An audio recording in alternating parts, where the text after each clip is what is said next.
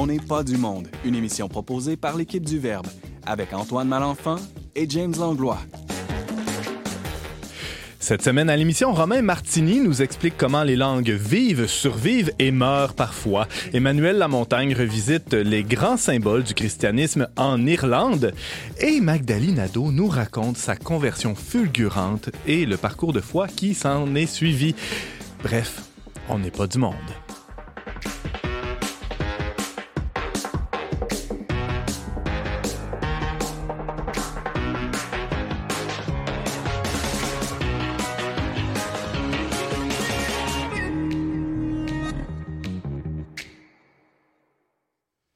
Bonjour à tous et bienvenue à votre magazine Foi et Culture. Ici Antoine Malenfant en compagnie du jubilaire James Langlois. James, c'est un jour spécial aujourd'hui. Ben oui, c'est ma fête. C'est sept jours après toi, Antoine. Le jour qui t'a vu naître. Ouais, mais la dernière fois, quand on a souligné ta fête à l'émission, tu étais absent malheureusement. Ben ouais, on se demande pourquoi. ah, je sais pas moi non plus. non, non, c'est même pas pour les raisons que vous pensez, mais de toute façon, c'est pas ça le sujet de l'émission aujourd'hui. On a beaucoup de, beaucoup de nouveautés aujourd'hui. Entre autres, on, on se joigne à nous pour la première fois les téléspectateurs de Celles et Lumières. Mhm. Euh, Peut-être pour expliquer le contexte, euh, On n'est pas du monde, c'est- une idée complètement folle qui est née euh, il y a de ça six ans, grâce à un heureux partenariat avec Radio Galilée et Radio VM. Et là, on reçoit du monde chaque semaine autour de la table. Puis là, ben, on est à TV. Oui, ça, ça, ça a commencé par euh, vidéo YouTube hein, sur notre page Facebook. Puis là, ensuite, c'est ça, un autre cran avec ces lumières. On remercie tous nos, nos partenaires là, dans ces euh, différentes euh, institutions. C'est une heureuse nouvelle. Et euh, autre heureuse nouvelle, ben, c'est qu'on a encore une fois du beau monde autour de la table. Romain, t'es tout sourire. Yadit ah, qu'est-ce que ça veut dire, ça? Alors que ça veut dire littéralement Dieu te salue. Et en fait, c'est la salutation utilisée pour dire bonjour en irlandais. Ah, c'est beau. Ben, c'est un peu de ça dont tu vas nous parler euh, aujourd'hui. Les langues, euh, entre autres les langues rares ou euh, Voilà. mourantes ou mortes. Euh, mais aussi de comment, comment une langue vit et survit. aussi. Parce que tant qu'elle n'est pas morte, il y a de l'espoir qu'elle revive. Ah, Ah, c'est beau. C'est beau ce que tu dis, Romain. Ben, ça va être assez tôt dans l'émission. On reçoit aussi Emmanuel Lamontagne. Salut. Bonjour. Eh ben, on continue dans le même thème, ou proche en tout cas. Oui, on est concept. Moi, je vais vous parler euh, du christianisme en Irlande, en fait, des symboles du christianisme dans la culture Parce- irlandaise. Cette semaine, c'est la fête de Saint-Patrick. Exactement, le 17. 17 de mars. Simple coïncidence? Je ne crois pas. Et puis il y a que du monde sympathique autour de cette table, donc ça va être une très belle émission. Oh, Ah, trop fort. Et parlant de gens sympathiques, Saint-Patrick, sympathique, non, euh, Magdalene Nadeau, qui est la, la, la voix et, euh, disons, le, le visage que les gens, euh, le premier visage que les gens rencontrent quand ils se pointent euh, au bureau du Verbe. Bonjour, Magdalene. Bonjour. Aujourd'hui, tu n'es pas nous- là pour nous parler de tes tâches d'adjointe administrative auprès de nous, quoique ça serait sûrement passionnant, mais Oui. plutôt de, de ce que le Seigneur a fait dans ta vie. Tout à fait. Témoin de, de cet amour-là que j'ai rencontré. Et tu vas nous, nous partager ça généreusement à la toute fin de l'émission. Merci d'être avec nous. Pas de problème.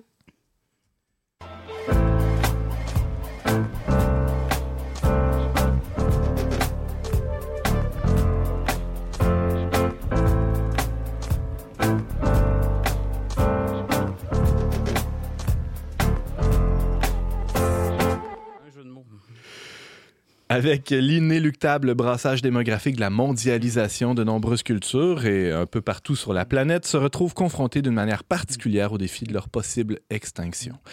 Or, comme le disent les anthropologues, le véhicule de la culture, c'est la langue et parfois, ben, on dirait que euh, les véhicules manquent d'essence euh, ou euh, a pris le chemin de la fourrière dans certains cas. Pour en discuter, on reçoit le chroniqueur Romain Martini. Salut Romain. Salut, donc là je vais reprendre en français. Ah ouais, ben dis-nous donc euh, bonjour en, en français, tiens. Ah non, en, en une langue rare, là, vas-y. Bah, L'irlandais, ouais, c'est la, la langue rare que je connais le mieux. Donc pour dire bonjour, on dit Dieu te salue, Diaditch. Et la réponse, puis là il y aura un lien à faire avec ta chronique euh, tantôt, on répond Dia ismiredit, qui veut dire Dieu et Marie te saluent. Donc on voit l'importance Ah, ouais. du catholicisme jusque dans la langue. C'est fascinant et juste que dans une expression euh, si, aussi quotidienne que Exactement, euh, ouais. allô? Alors, les jeunes, quand ils se disent salut, ils vont généralement plus dire hey, qui est un, un hi euh, irlandisé, on va dire. Mais le Diaditch, Dia Ismireditch est encore très utilisé euh, aussi. Mais pourquoi tu connais si bien le gaélique? Là? Alors, ah, je te remercie pour ta question, ça fait la transition. Très bonne question, James. Bon, euh, bah, comme vous pouvez le constater, j'ai un chandail écrit en gaélique. Alors, c'est drôle parce que techniquement, en français, on dit gaélique, mais les Irlandais, quand ils parlent de leur langue, ils aiment bien dire l'irlandais. Ah oui. Parce que aussi le gaélique écossais, etc. Ouais, ouais. Euh, et ce chandail, je l'avais acheté, enfin plutôt mes parents me l'avaient acheté, soyons honnêtes, en 2003 quand j'avais été en Irlande avec eux. Puis ce que j'ai trouvé fascinant, c'est que tous les panneaux étaient bilingues. en anglais, puis en irlandais. Puis en fait, l'irlandais, c'est la première langue officielle de l'Irlande. L'anglais n'arrive pas. Offi- d'un point de vue euh, constitutionnel, c'est écrit que la première langue de l'Irlande, c'est l'irlandais, la première langue officielle. Le l'anglais n'est que la seconde langue officielle. Puis j'ai trouvé ça vraiment intéressant. Fait que j'avais acheté ce chandail. Bon, il y a une petite traduction en anglais, donc ça se prononce Cawil Morfionta, qui veut dire où est ma pinte. Question fondamentale quand on visite l'Irlande. ouais. Exactement. Mhm. Puis fait que je m'étais toujours intéressé euh, à l'irlandais. J'étais retourné, mais plus pour pratiquer l'anglais. Puis c'est récemment, je me suis dit, bah tiens, je pourrais me. C'était avant la pandémie. Je pourrais me mettre à apprendre l'irlandais. Au début, j'étais allé avec un site Duolingo qui est bien pour explorer. Mais euh, étant prof moi-même, je me dis, ouais, pour apprendre, c'est mieux avec un prof. Fait que là, je me suis inscrit à un cours d'irlandais donné en ligne euh, par des Américains de descendance euh, irlandaise. Fait que j'apprends l'irlandais à travers l'anglais. Puis je trouve ça vraiment intéressant. Le défi intellectuel, c'est une langue assez différente. Peut-être un peu moins facile d'approche, mettons, que l'anglais ou même que l'allemand. Parce que j'ai appris l'allemand, puis par rapport à l'irlandais, l'allemand, c'est facile. Mais du coup, c'est tellement intéressant, c'est tellement riche et tellement imagé comme le Diais Mireditch. Et pour dire je suis désolé, on dirait euh, ta bolon olom qui veut dire la tristesse est sur moi. C'est très très imagé. Il n'y a même pas de verbe avoir en fait. Euh, le verbe avoir est en fait euh, construit à l'aide du verbe être et des prépositions. C'est vraiment très intéressant comme langue dans sa construction, dans la culture qu'il y a derrière. Ouais. Euh, Romain Martini, tu, on- bon, je le disais un peu en introduction, il y a, il y a des langues qui vivent, il y a les plus connues évidemment, mais il y, a, il y a une multitude de langues. C'est quoi l'état des lieux là, de, de la- des langues sur la planète aujourd'hui? Alors, il y a 7000 langues parlées actuellement. Pardon? 7000 langues, oui. OK. C'est quand même pas mal. Ben ouais. Euh, mais, alors ça, c'est la bonne nouvelle. La mauvaise nouvelle, c'est que si la tendance se maintient, comme le dit, veut l'expression consacrée, la moitié auront disparu d'ici la fin du siècle, parce que le problème, c'est que sur ces 7000 langues, il y en a 6500 qui sont parlées par seulement 5% de la population, ce qui est très peu, et que, à contrario, il y a 20 langues qui représentent plus de 90% de la population. Puis là, il y a une analogie, les chiffres sont pas les mêmes, mais avec les espèces animales, où on a aussi des espèces en voie de disparition, puis dans les, à cause du, notamment du changement climatique et d'autres choses. Et dans les deux cas, que ce soit les langues ou les espèces, c'est assez euh, inquiétant. Et l'irlandais euh, fait partie de ces langues qui pourraient être menacées de disparition parce que euh, même bien que ce soit la première langue officielle de l'Irlande, elle est parlée quotidiennement par moins de 2% de la population en Irlande. Parce que c'est ça un peu l'enjeu. J'imagine que tu vas y revenir. L'enjeu de la survie d'une langue, c'est qu'elle fasse partie de l'usage. euh, gens, Exactement. Et là, il y a un problème. Et c'était le cas de l'irlandais qui a longtemps été oral, mais il y a aussi un, un- un alphabet. C'est quand les langues euh, existent seulement à l'oral. Au Canada, on peut parler Hmm. du cas des langues autochtones. Et euh, en France, on peut parler des langues régionales qui, ont, qui étaient parlées assez couramment jusqu'à la fin du 19e. Puis quand la République française a instauré l'école gratuite, publique, laïque et obligatoire, donc vouloir instruire le monde, c'est tout à fait louable. Ouais. Comme il est écrit, ça c'est dans la Constitution française, la langue de la République est le français, les élèves qui parlaient une autre langue à l'époque se faisaient taper sur les doigts, littéralement. Ce qui fait qu'aujourd'hui, je vais prendre l'exemple de l'alsacien parce que j'ai vécu en Alsace. Quand j'étais à l'université en Alsace, donc moi j'ai- grandi en Bourgogne, donc je ne parlais pas l'alsacien, bien mes amis alsaciens, la grande majorité ne parlaient pas l'alsacien. J'ai d'ailleurs une amie alsacienne, fidèle auditrice de l'émission, je la salue, qui m'a dit qu'elle-même, bien qu'ayant une mère alsacienne, ne parle pas l'alsacien, alors que sa mère la parle, par exemple, avec ses oncles et ses tantes euh, à elle. Euh, et mes amis, pareil, la majorité ne parlait pas l'alsacien. Quelques-uns le comprenaient sans le parler. J'en avais un sur ma classe, où il y avait peut-être 40 à être alsacien dans ma classe. Il y en avait un seul qui parlait encore quotidiennement l'alsacien avec ses parents. Puis c'est limite. Moi, je trouvais ça impressionnant, mais il y avait certaines personnes qui se moquaient de lui, du coup. Ah ouais. En disant, bah là, c'est- démodé, euh, l'alsacien, personne parle ça, etc. C'est même pas une, il y en a qui disaient que c'était même pas une vraie langue ou c'est juste une langue orale, etc. Fait qu'il il y a, il y a ce problème aujourd'hui que les, y a des langues qui tombent en désuétude qui ont comme pas l'air cool. On va y ouais, revenir et ça, ça c'est un problème. Ça, Euh, c'est un problème. Romain Martini, qu'est-ce qui fait mourir une langue? Euh, alors, il y a plusieurs choses qui peuvent faire euh, mourir euh, des langues. Il y a, c'est surtout le processus d'assimilation. Puis il y a l'assimilation active, mais ce qui est plus pernicieux, plus vicieux, c'est la- l'assimilation passive. L'assimilation active, c'est vraiment un processus politique quand il y a une puissance coloniale ou dominatrice, comme le- l'Angleterre qui a colonisé l'Irlande pendant des siècles, qui va faire disparaître la langue ou directement ou indirectement, par exemple en favorisant les meilleurs emplois pour les personnes qui parlent la langue du colonisateur. Fait qu'en Irlande, pour avoir des bonnes jobs, à partir du 18e, 19e siècle, fallait parler l'anglais. Donc parler l'anglais est associé à avoir un bon emploi. Ça a été le cas aussi au Canada. Ouais. Euh, en France aussi par rapport aux langues régionales. Donc ça, c'est vraiment euh, une assimilation active. Alors, elle existe toujours malheureusement dans certains pays, mais aujourd'hui, on a de plus en plus affaire à une assimilation passive, un peu plus pernicieuse par la culture et le travail. Alors, il y a aussi les migrations.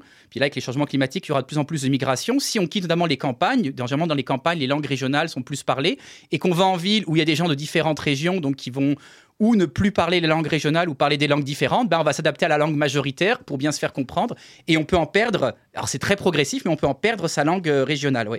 Pour bien se faire comprendre, il faut, faut, bien l'entendre pour aussi pouvoir euh, mm. survivre, c'est-à-dire pouvoir participer à, une activité économique. Donc, la langue mm. d'échange, bien, bien, souvent, c'est ça, c'est la langue majoritaire. Et évidemment, en ce qui nous concerne, l'anglais. James. Mais je prends par exemple l'Italie. Là, Il y a plusieurs dialectes mm. dans chaque région, tout ça. Puis l'italien comme standard. Mais est-ce qu'on peut parler d'assimilation lorsque les gens délaissent leur dialecte pour l'italien standard? Ben, c'est une, une assimilation, on va dire passive dans le sens où c'est pas l'État italien forcément qui le forcerait, mais c'est le contexte qui fait que, en fait, il y a un côté, je vais y revenir, notre comportement va influencer, c'est qu'on va se laisser entraîner, on va se laisser aller par le contexte, et même si techniquement on aurait le droit, il n'y a rien qui nous l'empêche. Par facilité, on va le faire. On voit ça en Ontario aussi. Moi, j'ai une amie franco-ontarienne qui m'a dit que dans les régions euh, ontariennes où les francophones sont minoritaires, c'est-à-dire à peu près partout sauf dans le nord ou un petit peu dans l'est, ben, euh, le français en Ontario va être dans ce cas-là, peu valorisé au travail, à moins de travailler au fédéral, d'être dans une communauté francophone ou travailler dans le système scolaire.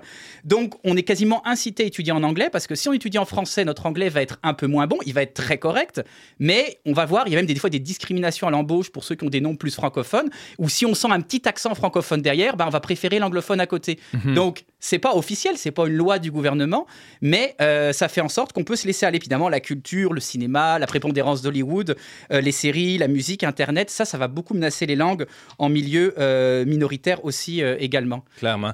Romain Martini, euh, bon, on parle d'assimilation active, là, où il y a des institutions ou même des lois qui viennent opprimer ou oppresser là, les langues minoritaires, mais aussi bon, une, assimilation passive par presque par omission ou par refus de, de, de, de, mettre des, des balises qui, qui permettraient à ces, ces langues-là de survivre ou d'encourager la survie de ces langues-là. Qu'est-ce qui va faire qu'une qu'une langue va vivre, va survivre? Il y a des gestes qu'on peut poser collectivement. Exactement, oui, nos comportements, justement, pour lutter contre l'assimilation passive, la meilleure façon de réagir, notre meilleure résistance, c'est vraiment notre comportement individuel. Quand j'étais aux États-Unis, je me souviens, la famille de mon la femme de mon pasteur était mexicaine. Elle parlait espagnol, elle parlait espagnol à ses enfants jusqu'à ce qu'elles aillent à l'école. Pas de problème. Puis dès qu'elles ont commencé à l'école, elle ne lui pas, elle, elle continue à parler en espagnol, la mère, mais les filles lui répondant en anglais. Et elle continue à leur répondre en espagnol, mais elle continue à leur parler. Ce qui fait hmm. qu'à un moment donné, les, enfants ne parlaient quasiment plus espagnol, à part avec leurs grands-parents. Puis avec le temps, ça n'arrêtait pas de se perdre. Alors que ma superviseure, qui était allemande et américaine, elle, euh, ses enfants, même à 16-17 ans, continuaient à lui parler en allemand. Et quand je lui ai demandé comment elle, faisait, comment elle avait réussi bah ça, euh, par rapport à la femme non pasteur, elle m'a dit bah, c'est simple, moi, mes enfants, s'ils ne me parlent pas en allemand, je ne leur réponds pas. Donc on a vraiment, vraiment, on a chacun une responsabilité. Puisqu'elle m'a expliqué, elle avait fait son doctorat là-dessus. Ce qu'elle m'a dit, euh, Martina Wells, euh, pour la nommer, vraiment une dame remarquable, m'a dit pour qu'un locuteur maintienne sa capacité, sa volonté à s'exprimer dans une langue, il faut que celle-ci ait un rôle significatif. Alors quand c'est la langue majoritaire, c'est le rôle d'usage. Le problème, mm. c'est quand c'est la langue minoritaire, qu'est-ce qu'on fait? Donc là, c'est le rôle culturel, c'est le rôle euh, émotionnel. Comme moi, euh, j'ai appris l'allemand à l'école. J'ai été en Allemagne pendant, j'en ai parlé pendant mon témoignage, j'ai vécu en Allemagne euh, pendant à peu près un an et demi au total. Donc l'allemand a un côté émotionnel pour moi, ce qui fait que là, vous voyez, je continue à écouter les nouvelles en allemand. Mais si ce n'est pas le cas, la langue va, être, va finir par être abandonnée. Puis mon amie alsacienne travaille notamment, celle que je mentionnais tantôt, elle travaille beaucoup avec des enfants de migrants. Elle me parlait notamment d'enfants Rohingyas qui est une minorité persécutée en Birmanie, qui eux parlent euh, quasiment dès le plus jeune âge l'arabe le birman et qui apprennent le français à la garderie, à l'école, fait qu'ils sont trilingues, mais ils se rendent pas forcément compte de leur richesse parce que pour eux, il y aurait quasiment que le français qui, qui compterait. Ils, ne voient pas l'importance des autres langues. Donc il faut souligner cette importance, notamment culturelle, le lien familial, etc., pour que les gens conservent cette langue et ne l'abandonnent pas en grandissant ou à l'âge adulte. Ouais, parce que quelqu'un pourrait rétorquer, ou c'est ça, dans un point de vue pratique, euh, pourquoi s'efforcer d'essayer de maintenir une langue qui donne rien dans le concret, quoi, là. Oui, Oui, vas-y. Oui. Ouais, non, mais euh, Romain, il nous reste à, à peine quelques minutes. Euh, bon, on l'a évoqué, il y a des langues qui meurent. On, on le sait très bien aussi. Nous, comme Mm. francophones, on sait euh, que, que- que notre langue est l'héritage du latin, qui est une Mm, langue mm. décédée, hein, à son âme. Mais euh, il y a, même si on regarde dans la Bible, il y en a une langue morte, ou Oui. on pourrait dire presque morte, là, Mm. il y a, qui, qui émerge ici et là dans les Mm. pages de l'Évangile, Mm. entre autres. Oui, bah, c'est l'araméen. Et ce qui est drôle, c'est que bien que le Nouveau Testament soit en grec, il y a quelques mots spécifiques qui ont été gardés en araméen, qui est la langue que Jésus utilisait comme Pour Père, Maranatha, Dieu avec nous, Ephata, ouvre-toi, euh, et les fameuses paroles sur la, croix, Eloi, Eloi, lama sabachthani, mon Dieu, mon Dieu, pourquoi euh, m'as-tu euh, abandonné? Ou aussi Pierre, qui est Pétros en grec, mais qui est Céphas, qui veut vraiment dire la pierre en araméen. On l'a gardé, ça On aussi, l'a gardé dans on- les actes aussi. On le revoit, oui, Mhm. euh, s'efface. Fait que ce qui fait maintenir les, les, les, les langues aussi, parce que j'ai surtout- été un peu négatif et que je vais finir avec du positif. Euh, S'il vous plaît. oui, ce, ce que me disait justement mon amie franco-ontarienne, faut que, faut pas juste dire aux enfants, bah, faut parler français à l'école parce qu'il faut parler français à l'école. Faut pas, Mm. Parce que sinon, à l'adolescence, notamment dans les milieux où le français est minoritaire, par opposition, les jeunes vont parler anglais dans la cour de l'école, bien que francophone, parce que ça va être plus cool. Donc, faut expliquer le rôle, la culture française, etc. Donc, il y a notre, euh, notre comportement euh, à nous. Il y a aussi des lois, comme là, par exemple, il y a le gros débat sur la loi 101 euh, au cégep pour le l'instant, le gouvernement ne veut pas aller jusque-là. Moi, je pense que c'est vraiment indispensable. Il y a d'ailleurs une pétition sur euh, le site de Mouvement Québec français, parce qu'on sait que si les, les je- jeunes allophones ou francophones étudient en français, ils vont plus facilement travailler en français. Il y a comme un effet Mhm. boule de neige. Puis au niveau individuel, ben, le meilleur, euh, il y, a, il y a deux outils. Un, apprendre de nouvelles langues. On peut se dire, ah bah je suis bilingue, c'est correct, je parle français et anglais. Le problème, c'est que si tout le monde fait ça, notre langue euh, maternelle est seulement parlée dans les territoires où elle est parlée, et la seule langue étrangère apprise dans le monde devient l'anglais. Donc il faudrait minimalement être trilingue. Puis là, avec Internet, ce qui est drôle, c'est qu'on a accès à plein d'outils. Moi qui app- apprends l'irlandais, qui euh, me remet à l'allemand, il y a énormément d'outils. Et l'autre chose, c'est vraiment d'encourager les apprenants dans leurs efforts. Je parle pas des touristes. Un touriste, on va lui parler en anglais pour l'accommoder. Mais il y a des anglophones au Québec qui se plaignent que les Québécois sont comme trop gentils, trop accommodants. Dès qu'ils voient qu'ils ont de la misère en français, ils vont passer à l'anglais. Hmm. Oui, ça va être plus rapide, mais ça va pas inciter, surtout à Montréal, l'anglophone à faire l'effort de parler le français. Alors qu'il veut, il y en a qui veulent vraiment faire des efforts. Donc encourageons les apprenants, prenons le temps, aidons-les, euh, plutôt que de passer à l'anglais par facilité pour aller euh, plus vite. Romain Martini, euh, ben, parlant plus vite, euh, c'est terminé déjà. Oui, ah oui. Je, je Euh, suis comme ta sœur, j'aurais comme plein de choses à dire, il faudra faire une autre chronique. Oh, tu reviendras. Oui, oui. Euh, avec un t-shirt dans une autre langue, là, cette fois. C'est bien correct, Ah, oui. ouais. Euh, on parlait de l'extinction de certaines langues, en tout cas, comment euh, ma- Mm. maintenir en, Mm. en vie les langues Mm. en voie d'extinction? Euh, Romain Martini, t'es chroniqueur en n'est pas du monde et enseignant euh, au collégial. Euh, merci beaucoup d'avoir été avec nous et euh, à bientôt. Alors je vais finir en disant ta est home, qui veut dire tu es le bienvenu en irlandais. Et pour dire salut, ce serait Slango Foil. Et vous, ben, restez à l'écoute. Au retour, on va euh, enfin départager le vrai du fantastique euh, dans l'histoire Mm. de Saint-Patrick, patron de l'Irlande.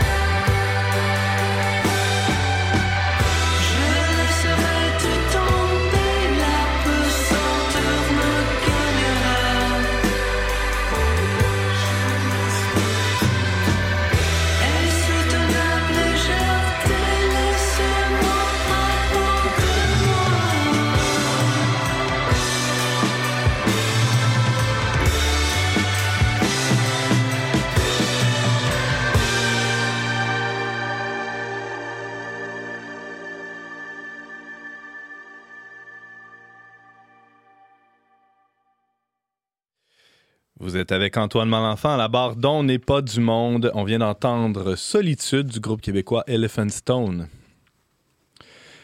Cette semaine, les Irlandais véritables et les Irlandais de cœur se réuniront dans les pubs pour souligner la fête de Saint-Patrick, un évêque des tout débuts du Moyen Âge, Euh, mais aussi, évidemment, pour célébrer la culture irlandaise plus largement. Alors, pour l'occasion, Emmanuel Lamontagne, qui euh, est doctorant en histoire de l'art, et aussi irlandais de cœur, un peu, Oui. quand même, hein, euh, s'est penché sur l'origine de quelques-uns des plus forts symboles de l'Irlande. Salut, Emmanuel. Allô?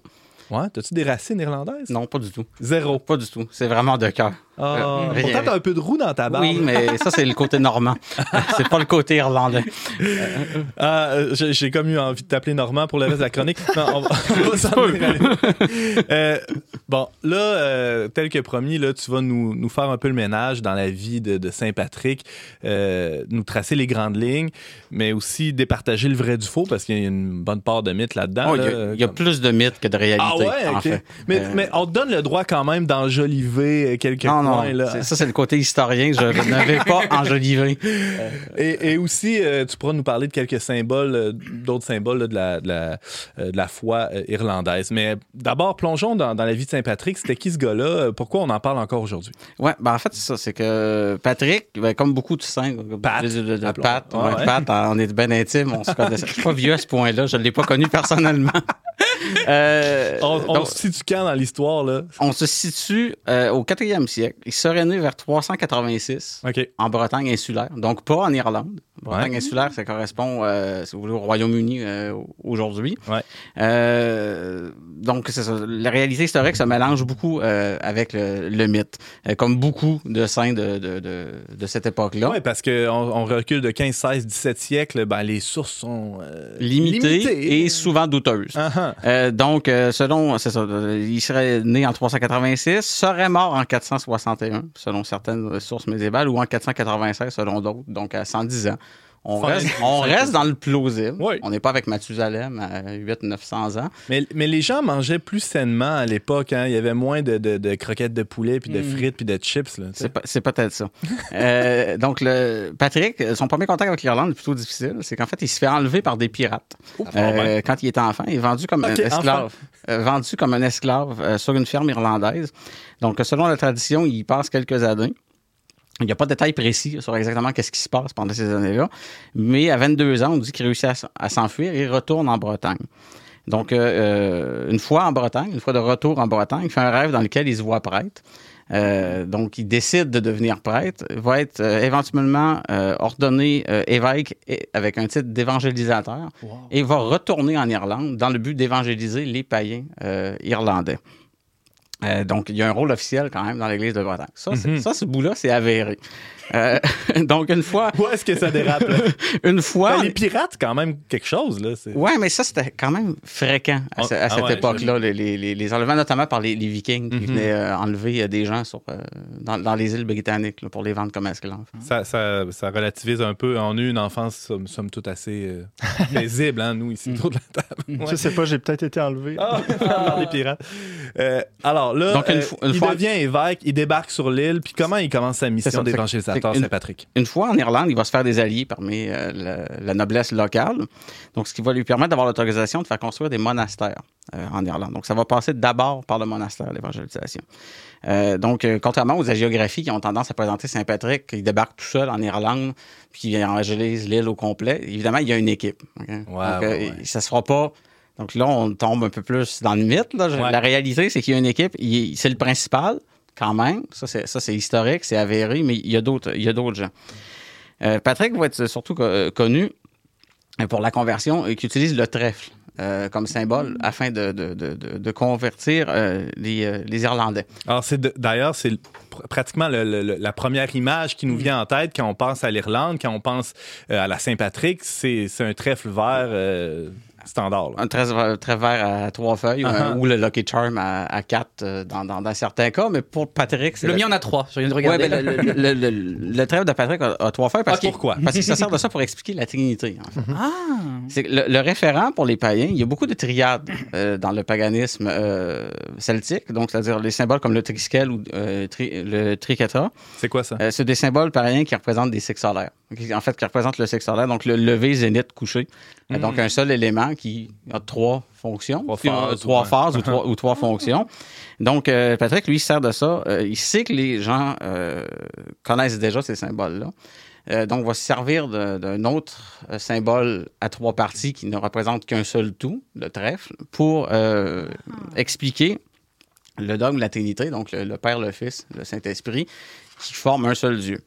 Euh, donc, euh, il y aurait, selon, là on retombe dans le mythe, selon la, la- la- la légende, prononcer un sermon euh, au roc de Cashel, euh, où le, tout le peuple irlandais était rassemblé. Il manquait personne. Il cette manquait journée-là. personne Ouais, ouais. cette journée-là et il a fait ce- le sermon en expliquant avec le trèfle. Et là, tout le monde a compris qu'est-ce que qu'est-ce qu'il voulait dire par la Trinité Et c'est converti. et se sont convertis. Mm. La réalité historique, c'est évidemment ce sermon-là a fort probablement été prononcé. Mm. Il n'y avait pas tous les Irlandais. Ça a été répété à plusieurs Mm. euh, moments par probablement d'autres gens que Patrick, mais le, le trèfle a quand même servi d'outil d'évangélisation sur l'Irlande. Ça, c'est une réalité.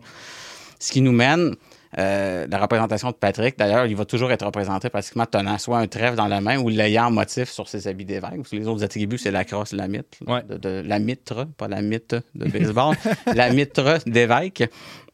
Euh, donc, euh, c'est ça. Donc, on est entre mythe et réalité toujours là, avec, euh, avec euh, euh, Saint-Patrick. Ouais, ouais. Vous connaissiez ça, vous, l'histoire du trèfle le- le- le- le- qui représente non. la Trinité? Non? J'ai Ouais, ouais. le lien, oui. Ouais. Toi, James, tu connais beaucoup de choses, hein, c'est ça. Certaines choses.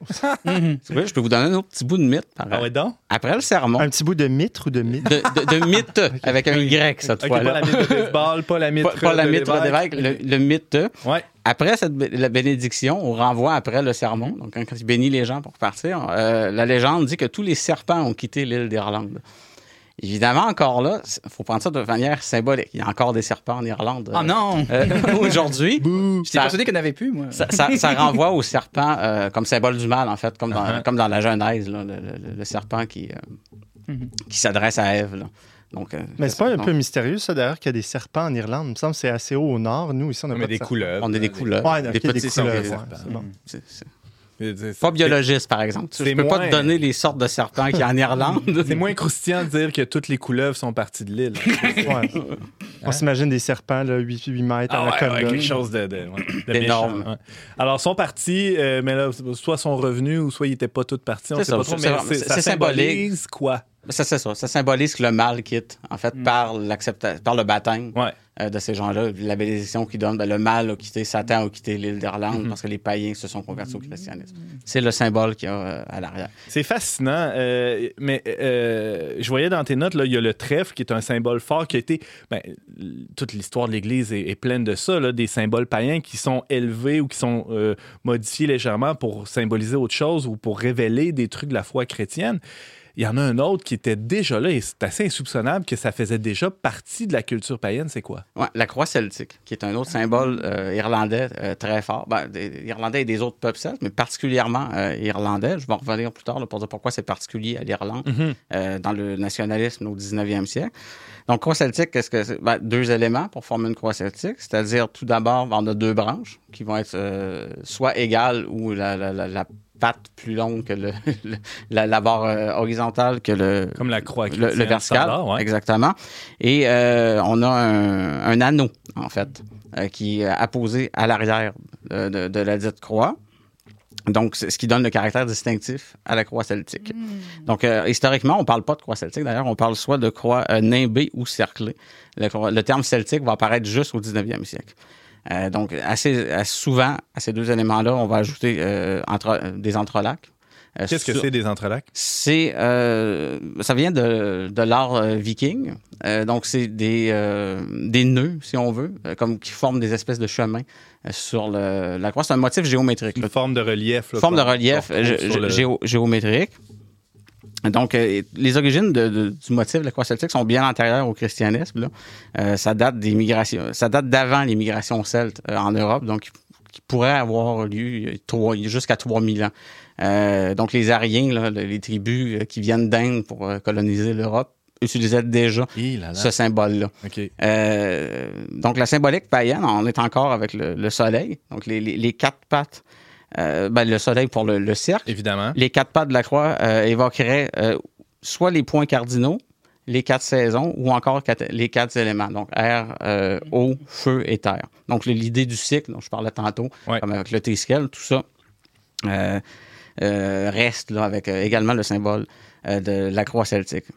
Est-ce que c'est Saint-Patrick qui a intégré la croix celtique au, au- au christianisme ou euh, c'est- arrivé plus tard, cette euh, fusion-là des, ça, des ça, éléments? ça- ça va, ça va arriver plus tard, que- un petit peu que, que, que Saint-Patrick. Euh, toute l'iconographie va se développer suite à la conversion euh, au christianisme, Ouais. en reprenant les éléments qui sont déjà là. Euh, donc, euh, pour les païens, là, les intersections des branches de la croix, ça symbolisait déjà le, le lieu de passage entre le monde terrestre des vivants et l'au-delà. Euh, donc, euh, les entrelacs qui décoraient la croix, les multiples chemins qu'on peut prendre de notre vivant pour arriver à cet au-delà, euh, à, à l'au-delà, au centre du milieu, parce que tous les entrelacs con- convergent vers le centre euh, du motif, donc le motif solaire euh, pour le passage euh, vers la mort.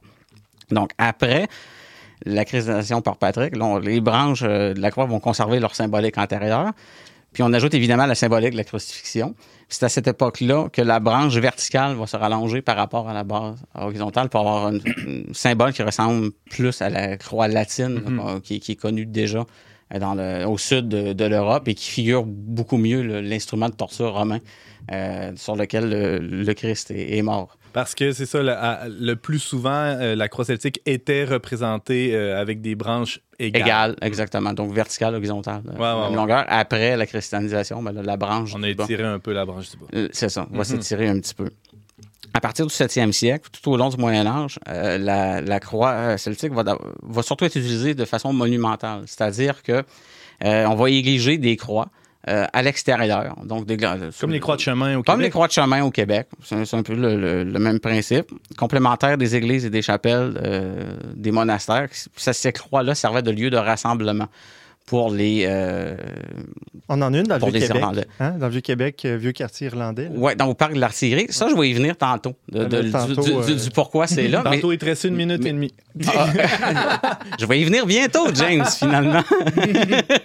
Donc, euh, je, vais, je vais passer un petit peu sur l'historique pour Ouais. arriver à- au pourquoi c'est un symbole irlandais. Euh, donc, c'est qu'au ça devient un symbole nationaliste au 19e siècle. Pour les Irlandais, c'est tout dans la mouvance du Celtic Revival.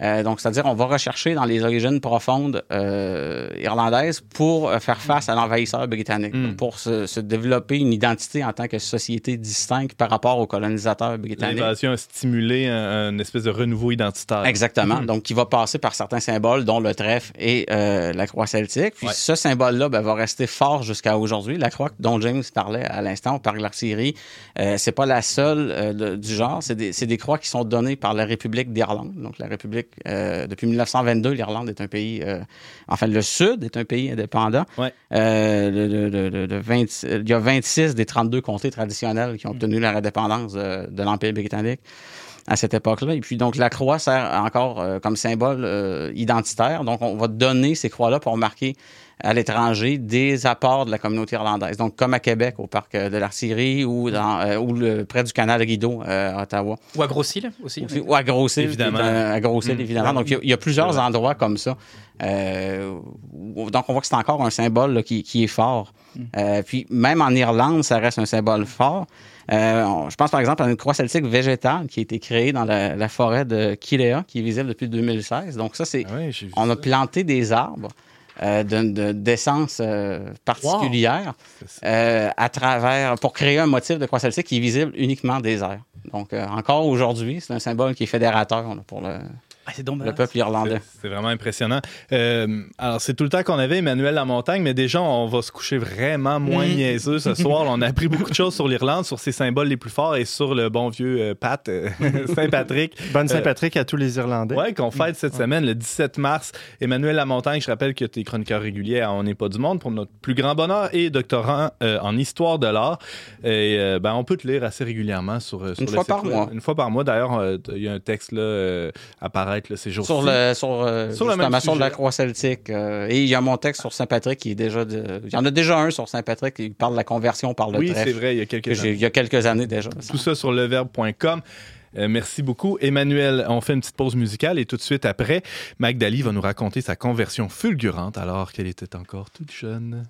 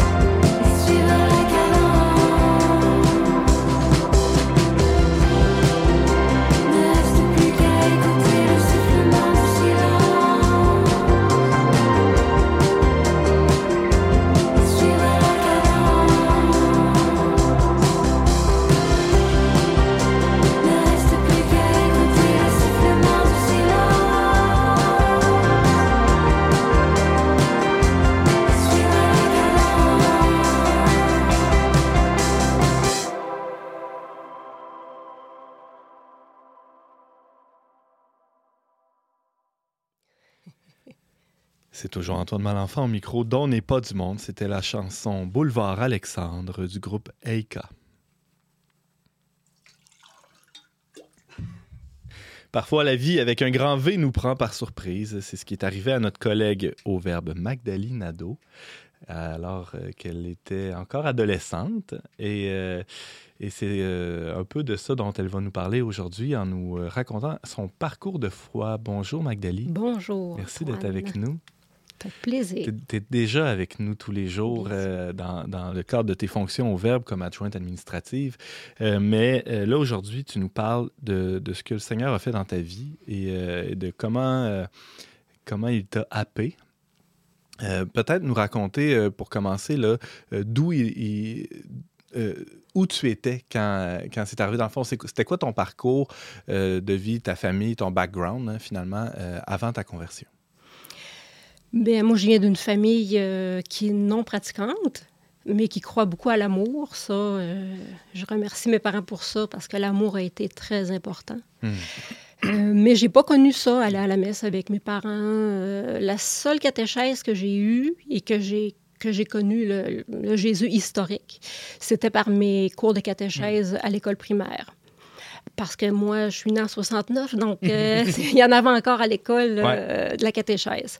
Alors moi, j'ai, c'est ça, je- c'est la seule culture que j'avais. Moi, je suis né en 90, puis j'en avais aussi. la Il y en avait encore.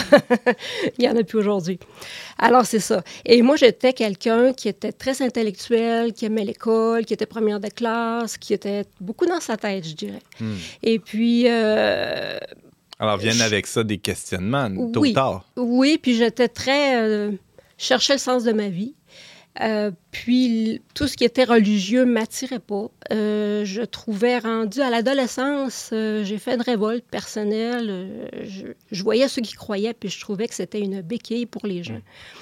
Euh, je trouvais que ça les empêchait de se prendre en main, Ouais. euh, de croire en Dieu, comme si c'était facile. Alors moi, j'avais un préjugé négatif sur ceux qui croyaient en Dieu. Une réponse facile à leurs Mm. problèmes ou une Oui. espèce de paresse intellectuelle. Oui, Mm. oui, Ah oui, ah. tout à fait. Pour moi, euh, dans ma tête, parce que c'était dans ma tête, c'est- j'avais toutes les raisons, puis je lisais même des philosophes même. Athée? euh, oui, puis je me disais fièrement athée. Ah Quand ouais. les gens me disaient, euh, bon, hein, c'est quoi ta croyance? Ouais, ouais, ouais. On parlait de ça. Moi, je disais non, moi, je suis athée, je ne crois pas en Dieu, je ne crois pas qu'il existe. Ah là là.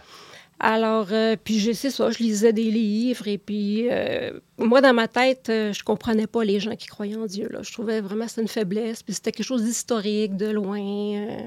Jésus, c'était pas quelqu'un de vivant encore aujourd'hui. là. C'était pas... non, pas du tout. Mais malgré ça, Ouais. il y avait déjà, disons, des, des- une brèche qui était là. c'est celle de, de ton rapport à, à la nature, à la création. Oui, c'est ça. C'est qu'à un moment donné, à l'adolescence, dans ma crise d'adolescence, je regardais le. J'ai le sens esthétique beaucoup, je suis artiste, Ouais. alors euh, le beau m'émerveille et m'émeut beaucoup. Et quand je regardais ça autour de moi, je me disais, ça se peut pas qu'il n'y ait pas quelque chose derrière ça. C'est trop bien fait. Il y a un artiste, quelque part. Moi, je me dis, ça, se peut pas. C'est, il y a comme... Puis là, on dirait que ça m'a mis à ce moment-là en quête, en recherche. Et je, je sentais aussi un vide à l'intérieur de moi Hmm. un vide euh, que je sentais que personne ne pouvait remplir. Et, mais je le sentais très fort, comme un puits, un puits sans fond. Mais je me perdais pas dedans, je n'étais pas euh, dépressive, mais je sentais ce, ce vide-là intérieur euh, très, très fort. Là, tu as quel âge environ? Là? 16 ans. OK. Ouais. Qu'est-ce qui se passe? Ce qui se passe, c'est que je viens de. Je restais à ce moment-là dans un petit village au Saguenay qui s'appelle Saint-Honoré. On salue les auditeurs Euh, de oui. Saint-Honoré. Et, et la seule chose qu'il y avait pour les jeunes, pour les, ad- les adolescents, c'était les cafés chrétiens. Moi, j'ai connu l'époque des cafés chrétiens Qu'est-ce que c'était, ça, ce concept-là? Les cafés chrétiens, c'était euh, comme une place où ce que les gens pouvaient venir, souvent sous, un- dans, dans le sous-sol d'une église. Mhm. Puis, euh, il y avait des témoignages, euh, des chants, euh, de la guitare. C'était euh, quelque chose de social, mais en même temps pour l'évangélisation. là. Alors, tu t'es retrouvé là euh, Oui. pour socialiser. Euh, J'allais juste là. pour ça. Parce Pour- que, pour voir ouais. des amis. Oui, pour voir des amis. Puis, euh, C'était ouais. pas mal tout ce qu'il y avait à faire à Saint-Honoré. Oui. Bon. il n'y avait même pas d'autobus. Il y, a, il y a- il y a un aéroport, là. Oui, euh, oui, euh, exactement. Alors, c'est ça, il y avait ça. Puis moi, j'allais là. Ouais. Et, et d'ailleurs, j'aimais m'estiner avec les personnes croyantes. Ah là. ouais. Ouais, ouais. Euh, Une religieuse, entre autres, qui, qui est une amie aujourd'hui, elle pourrait la confirmer, que j'essayais de la convaincre de la stupidité, quelque part, de croire en Dieu? Tu voulais la convertir à ton j'étais ardente. j'étais passionnée, là. Ah ouais. un petit peu. Un peu baveuse, hein, peut-être. Mais le Seigneur t'attendait au détour, Magdali, Nadeau. euh, Ouais, Il y a eu, ouais, eu un moment, peut-être dans une de ces rencontres-là, au café, euh, au café chrétien, où, euh, où la lumière, euh, où disons, il y a un voile qui s'est levé. Oui, c'est ça. Ben, ce qui est arrivé, c'est vraiment, puis j'hésite à le dire parce que je le sais que les gens souhaitent tous vivre une, une- une rencontre personnelle avec Dieu. Ouais. Puis en même temps, c'est. Bon, ben, la seule chose que je peux croire, c'est qu'on peut être dis- prédisposé ou disposé intérieurement à, à, à- à se faire proche de Dieu. Euh, puis le chercher quand on le cherche. Moi, ça je va pas se manifester cherchais. de la même façon chez un ou chez l'autre. Mais Non, ça, non. ton parcours, toi, c'est Oui. ça qui s'est passé. Non, c'est ça. Puis il faut pas qu'il y ait de comparaison Non, non. parce que c'est tellement. euh, Mais c'est ça. Moi, il me fallait quelque chose de gros pour me. tu partais de loin. Bon, c'est ça. Et puis, euh, ce qui est arrivé, c'est que pendant euh, une soirée du Café chrétien, il y avait un témoignage en avant que je me souviens pas du tout ce qui s'est dit. Et puis, à un moment donné, pendant le témoignage, euh, j'ai ressenti, euh, comme venant de l'intérieur, du plus profond de moi, Dieu. C'était de l'amour, c'était comme l'amour pur. Puis je savais que c'était Dieu parce que je sentais que c'était un amour qui m'avait créé. C'était une présence. C'est, le mot présence, c'était, le, je pense, le mot le plus ajusté à ce que je vivais. Une présence enveloppante, amoureuse, qui m'aimait inconditionnellement. Hmm. Mais inconditionnellement, là, je pouvais faire n'importe quoi. C'est ça que, que moi, je ressentais, mais je ressentais pas avec juste les émotions. C'est dur à expliquer. C'est un ressenti, ben, je dirais aujourd'hui, avec l'âme. Ouais. Euh, Dans tout un- ton être. Oui, c'est ça. C'est tout l'être. C'est, euh, Mais la tête, elle y croyait pas encore. C'est ça qui était très... Presque tout ton être. Mais c'était très fort. Ouais. C'était vraiment quelque chose qui, en 10 secondes, a changé ma vie complètement. Et les gens qui me connaissaient m'ont vu complètement changer. Alors, quand j'ai vécu ça, ce- cette présence amoureuse-là qui a surgi de l'intérieur, j'ai pleuré sans arrêt. J'étais plus arrêtable. Je pleurais, j'étais, j'étais dans la salle avec les autres, j'étais assis en arrière une chance, là. Mais je pleurais beaucoup parce que j'étais touchée. Touchée dans... euh, c'est comme de rencontrer mon créateur. là. C'est, c'est vraiment euh, ça. Euh, D'ailleurs, le, le mot euh, conversion euh, en, en grec, c'est métanoïa, ça veut dire retournement. Il y a comme, t'as été viré comme une crêpe, là, pratiquement, dans, Oui, dans- oui. dans ce que j'entends, Magdali. Alors, tu disais, tout mon être, sauf ma tête, ça finit par se rendre aussi à la tête, éventuellement. Oui, mais pas tout de suite, parce que quand c'est arrivé, après, bon, j'ai eu des personnes dans le café chrétien qui, qui, qui cheminaient, donc ils m'ont écouté, ils ont été mes premiers accompagnateurs. Et puis, mais ma tête ne croyait pas. Alors, moi, en dedans de moi, j'avais une. euh, euh, Dieu était là, mais ma tête ne croyait pas. Alors, ça durait un an de temps que c'était euh, le combat entre les deux. Mais pour toi, c'était clair quand tu as eu ce- ce- ce- ce- cette montée-là, ce sentiment-là, cette impression que pour toi, tu t'es dit c'est Dieu? Ben, c'est parce que c'est une présence qui est montée. Ouais. C'est, c'est, c'est, c'est, euh, c'est une présence. Mais tu- c'est ça, mais tu t'es pas dit, ah, je suis en train de faire une crise ou je. je, je- C'était impossible. OK. ouais. Non, parce que c'est comme si tu rencontres ton parent, ton parent intérieur. C'est une Pour- certitude profonde. Oui, oui. Euh, Moi, moi c'est, c'est comme ça, je le vois. C'est comme mon parent, ni masculin ni féminin, qui était là. Mais je dois ajouter quelque chose. C'est dans cette, ce, ce- ce ressenti global-là, c'était aussi qu'il y a eu autre chose qui était par-dessus ça. C'était qu'en dedans de moi, ça me disait très fort, comme une révélation, je ne sais pas comment dire ça, ben toute l'histoire de Jésus-Christ, c'est vrai cette affaire-là. Hmm. Hmm. Euh, il est vraiment mort puis ressuscité, euh, vraiment, et il est encore vivant aujourd'hui. C'est comme. Puis, puis il était là, il était comme avec moi là. C'est fascinant. C'est comme, c'est comme dans les actes des apôtres où je, je me souviens plus quelle lettre de Paul. L'esprit témoigne à Hmm. notre esprit. C'est ça, j'allais Que dire. nous sommes enfants de Dieu. Ben, c'est- c'est comme c'est ça que je l'ai vécu. Les- C'est comme, comme ça, comme L'Esprit. Saint a, a parlé à ton esprit, a Oui. dit euh, Tu es euh, fille de Dieu. Oui, C'est oui, exactement. Mais Jésus était une personne à rencontrer. Ouais, ouais, ouais. C'était pas historique. Moi, Ouais. dans ma tête, c'était historique. Mais là, C'était- vraiment une personne. Et puis, à, à partir de ce moment-là, jusqu'à aujourd'hui, euh, il y a en moi.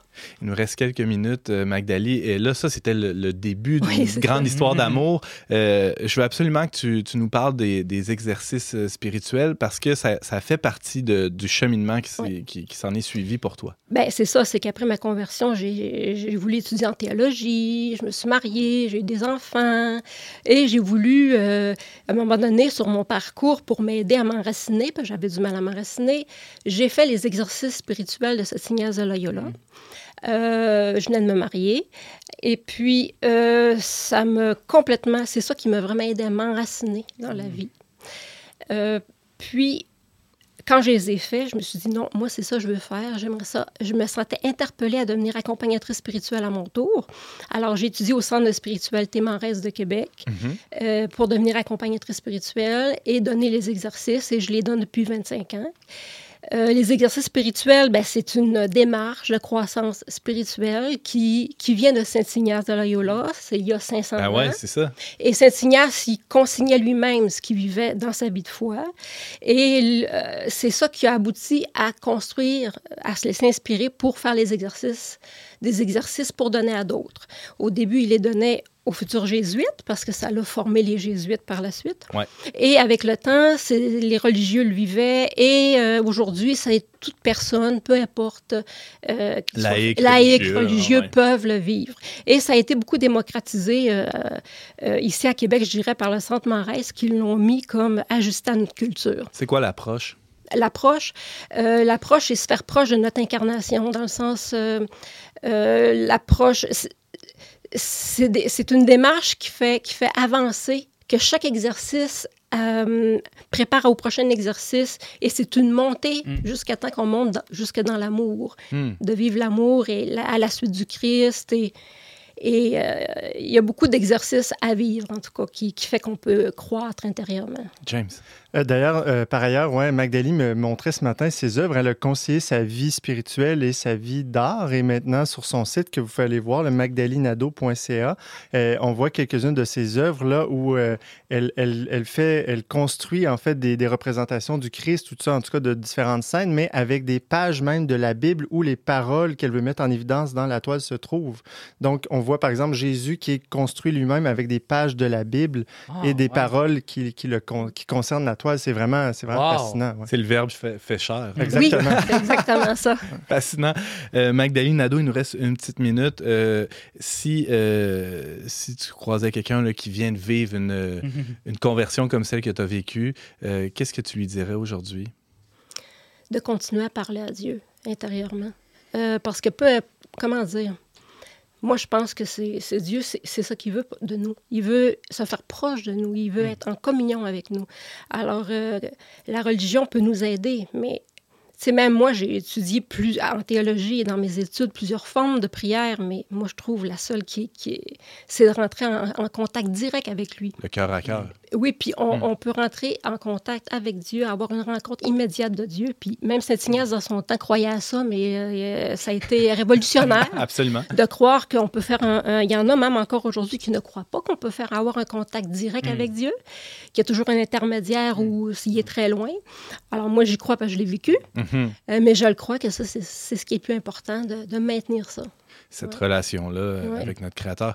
Merci beaucoup, Magdali. Nadeau, pour Wow, ce, ce- impressionnant. ce témoignage. Euh, on- je rappelle que ben, tu, tu travailles au Verbe depuis Mhm. euh, déjà un, un peu plus qu'un an, je pense. hein, Un peu, même- petit peu moins que. Un petit mot, moins qu'un an. Bon. ouais. Euh, et euh, ben, c'était vraiment un plaisir de te recevoir à l'émission aujourd'hui.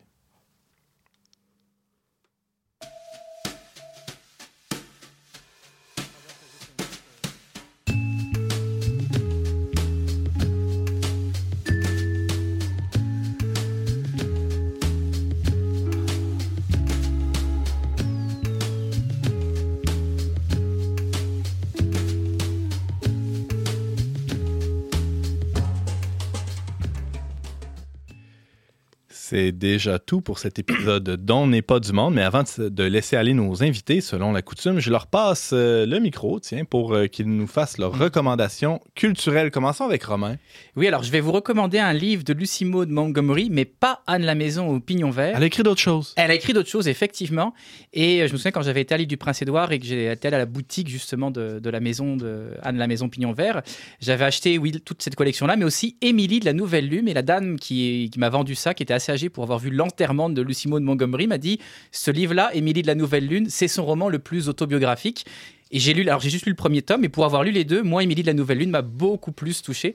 Euh, là, les deuxièmes, deux autres tomes s'en viennent, fait que je vous recommande euh, fortement cette lecture qui est aussi valide pour les adolescents, en passant pour Ah euh, oui, hein? les parents qui nous écoutent. Pour vos ados, ça peut être une très très belle lecture à partir de 12 ans ou 11 ans, je suppose. De Lucie Maud Mong- Voilà. Montgomery. Merci beaucoup, Romain. Euh, Emmanuel. Oui, ben en fait, moi, je vais rester dans le concept avec euh, la Saint-Patrick. Donc, je vous invite à la 197e parade de la Saint-Patrick qui va avoir lieu à Montréal euh, le 20 mars prochain dès 9h30. Donc, ça longe la rue Sainte-Catherine et va se terminer la basilique Saint-Patrick euh, comme à chaque année quand il n'y a pas de pandémie et qu'on a le droit de faire des parades. Merci, Il, y a- Emmanuel. il risque d'en avoir une aussi à Québec, comme à chaque année. À mais là, À Québec, c'est pas clair présentement. Euh, en tout cas, en, en date de ce jour, c'est à être annoncé, donc à surveiller sur le site de la ville de Québec. Mm. C'est possible, mais c'est pas confirmé. Magdali, avais-tu une suggestion pour nous? Ben moi, j'ai une ouverture écuménique. Ça veut dire que moi, je, je trouve qu'on a Nous chaque... aussi. euh, oui. Alors moi, j'ai un site à proposer euh, qui est sur YouTube, Ouais. puis en même temps qui, est- qui est sur euh, le web. C'est euh, au Québec, un groupe euh, protestant, je crois que c'est évangélique, qui ont parti des médias, un peu comme ce qu'on fait ici, Ouais. qui s'appelle emci.tv. Emci.tv. Et il y a plusieurs choses. Il y a vraiment, c'est de la variété niveau enseignements, des discussions, Oui, oui. Puis c'est vrai, ils sont ouverts. sont, euh, J'aime beaucoup leur approche. Génial. Merci, Magdali. James. Mais pour ceux qui ne le sauraient pas, le Verbe, on publie deux numéros spéciaux par année et le prochain est à paraître euh, dans quelques jours, quelques semaines et qui porte sur le thème de la communion. Donc, euh, communion au sens large, mais aussi eucharistique. En tout cas, ça va être un très beau numéro. Puis, stock là-dedans. euh, Ouais. Vous avez jusqu'à ce mercredi pour vous abonner, si ce n'est déjà fait, pour le recevoir gratuitement chez vous. Vous allez sur euh, le www.leverbe.com barre oblique abonnement. Vous vous abonnez, vous allez recevoir aussi les autres, les six autres, huit autres magazines qu'on fait par année. On en fait, on fait six magazines, deux numéros spéciaux, James. Euh, Voilà, merci. Euh, donc, euh, c'est ça. Euh, abonnez- Abonnez-vous pour vous allez le recevoir chez vous. Merci, James. Merci aussi à nos chroniqueurs, euh, Romain Martini, Magdalene Nadeau et Emmanuel Lamontagne. Merci à vous d'avoir été avec nous. Vous pouvez euh, revoir ou partager cette émission en tout temps via votre plateforme de préférée, aussi euh, sur le traitdunionverbe.com baroblique radio. Je remercie James et Marc-Antoine Baudette à la technique, ainsi que la Fondation Lucien Labelle pour son soutien financier. On se retrouve la semaine prochaine, même heure, même antenne, pour un autre magazine dont on n'est pas du monde.